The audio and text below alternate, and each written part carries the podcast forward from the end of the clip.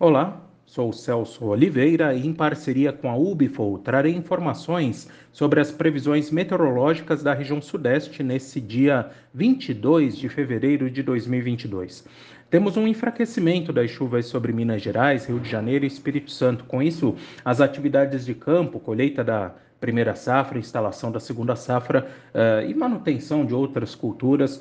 Isso tudo pode ser retomado no decorrer dessa semana. O acumulado projetado varia entre 20 e 40 milímetros até o dia 28 de fevereiro, enquanto São Paulo vive uma condição de tempo mais seco e temperaturas altas, máximas que passam facilmente dos 30 graus. Na primeira semana de março, a tendência é de aumento da chuva sobre São Paulo, principalmente regiões de Tapetininga, Avaré e Itapeva, enquanto Minas Gerais, Rio de Janeiro e Espírito Santo seguem ainda numa condição de muito sol, calor e algumas pancadas de fim de tarde, situação que ainda favorece as atividades de campo de uma forma geral.